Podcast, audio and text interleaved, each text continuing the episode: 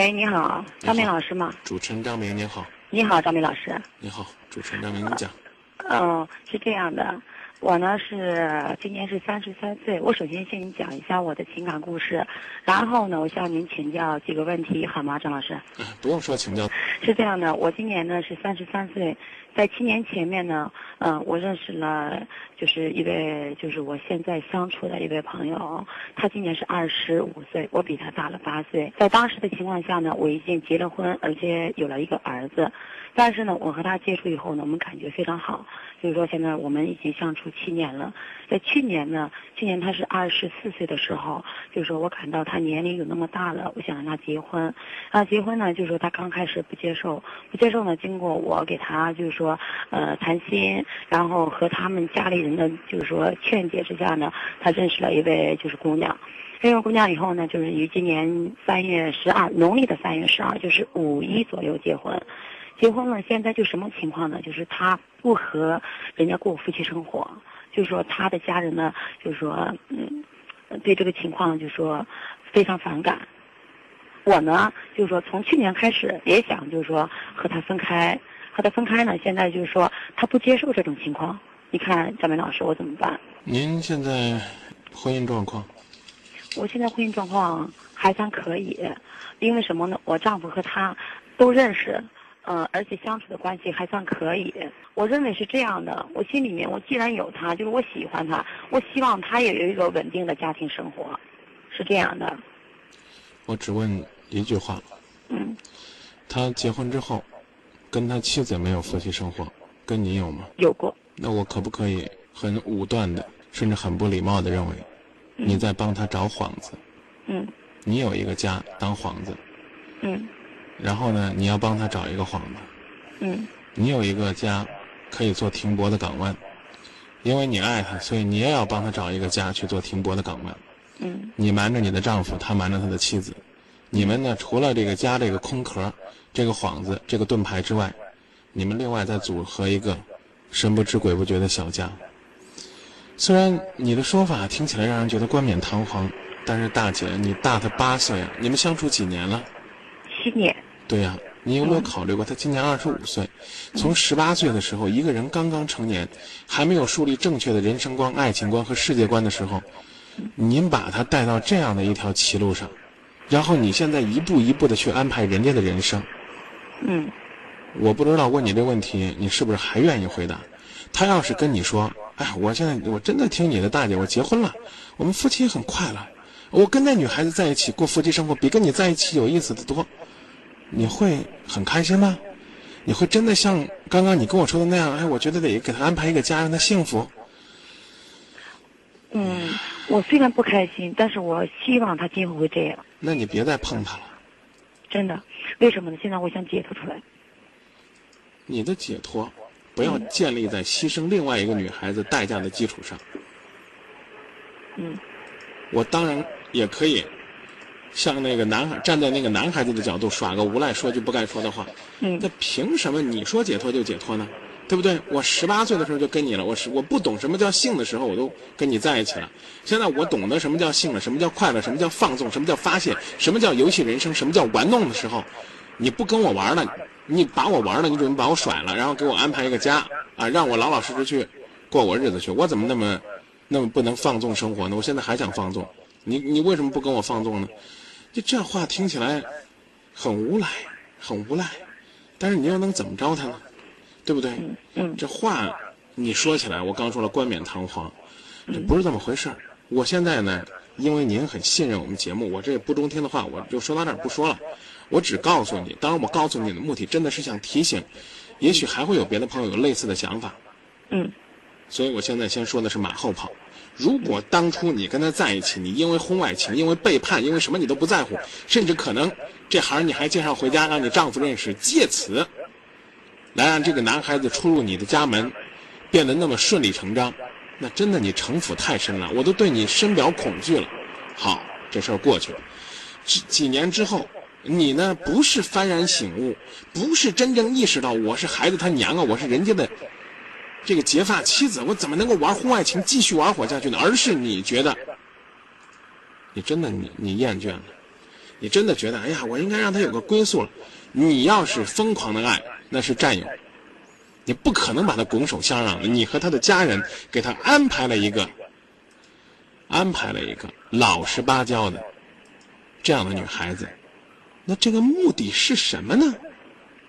我不敢评价，但是。我最最起码我有权利说一句，因为您跟我实话实说了，您不跟我说实话，我似乎也没地方说这话，所以我说还得感谢你的信任。那你给他给他推出去了，你就别再碰他了。他跟他妻子都没有正常的夫妻生活，他在你这儿找性的快乐。那你我刚说了，那你不是给他就为了给他找一个幌子吗？这是这男人男人结婚了啊，这这我这大姐我没有霸着这块肉啊，我不我这块肉我让他自己去，他想让谁吃让谁吃了。你还天天在吃这块肉，你还在美其名曰的说你拱手相让了，你决定放弃了，你不再出来吃腥了。那最起码你现在应该做到的是。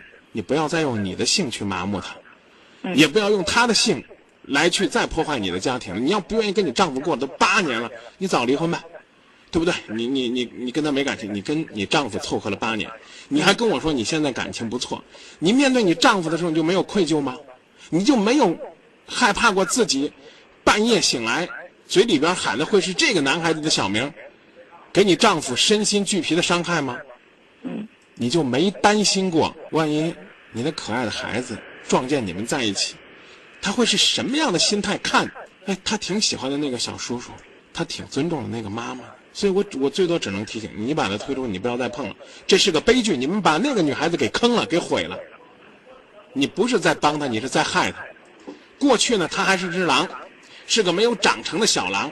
现在他长成了，你给他弄张羊皮披上。大姐，你也是女人呐。你考虑过他妻子的感受吗？对不对？在家里边独守空房，嗯，没有夫妻生活，丈夫在外边玩婚外情、玩姐弟恋，八年了，把自己一直用自己的这个年轻男人的青春去供奉这样一个大姐，所以我只告诉你四个字别再碰她。嗯。至于其他的，让她自己去处理吧。可怜那个小妹妹，太可怜。她要是你妹妹呢？她要是张明的妹妹，你还会这么害她吗？就是不想去害人家嘛。你已经害过了，大姐，你别再碰了。他们离婚最好，离婚对那个女孩子是个解脱。是这样的，我一直和他在谈这事儿，这一年来一直。你别教他，我说话比较直，你不配。嗯。八年前你把他给坏了。从你我刚说从毛头小伙子，你把他带到这条路上，你让他退出，他听你的吗？他会问你，你退吗？你会不会把我推出去？你另外又找一个小的不懂事的呢？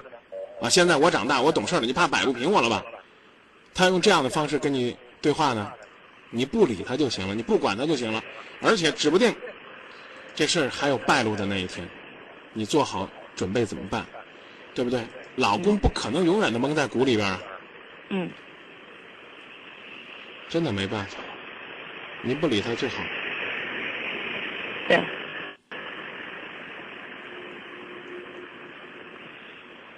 真的，你不用再劝他了。嗯。行。嗯。好，谢谢你啊，张明老师。孩子多大了？孩子十一了。孩子都十一岁了。嗯。嗯。你做饭怎么样？嗯。你做菜怎么样？做菜，啊，做菜挺好的。你好好跟你丈夫多做几道菜吧。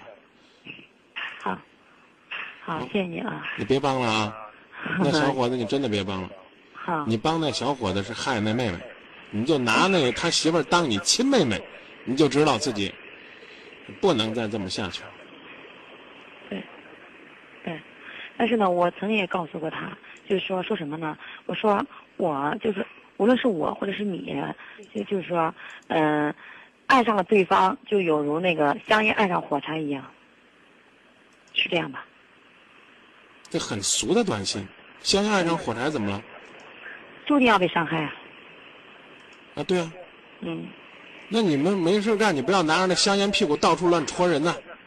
嗯。逮谁戳谁，戳完你丈夫，戳人家那姑娘，对不对？他才二十五，你不让他结婚不行吗？但是现在他打电话我我不接，他去找我，我刚已经告诉你了，他的人生观、世界观、价值观，从十八岁到现在已经被大姐你活生生的扭曲了。你说不玩就不玩了，凭什么呀？我刚不问这话了吗？嗯我不会，这个站在这个观点上去支持这男孩子，但是他会问的。嗯我我我是我是个这个宠物，你也应该给我修个狗屋了，啊！我是条小狗，你也不能说你说不给我骨头就不给我骨头啊！嗯我本来是个人，你现在把我变成你身边一哈巴狗，跟我说啊，别在乎什么名分不名分，哎，别在乎什么爱情不在爱情，别在乎什么祝福不祝福，甚至你就差跟他说了，别在乎什么传统道德不传统道德，哎，咱们两个在一块儿快乐就是好的。现在我要跟你，我要跟你快乐，我要用性去快乐，我要用婚外情的刺激去快乐，你凭什么不跟我玩了？你觉得你一句话说，哎呀，我们应该珍惜家就能接受吗？哦，你跟我在一起的时候，大姐，那你不也就这二十五六岁吗？嗯对不对？那那那你怎么就折腾我呢？我是还是一孩子你就折腾我，现在折腾完我了，你说走就走了，拍屁股就走人了。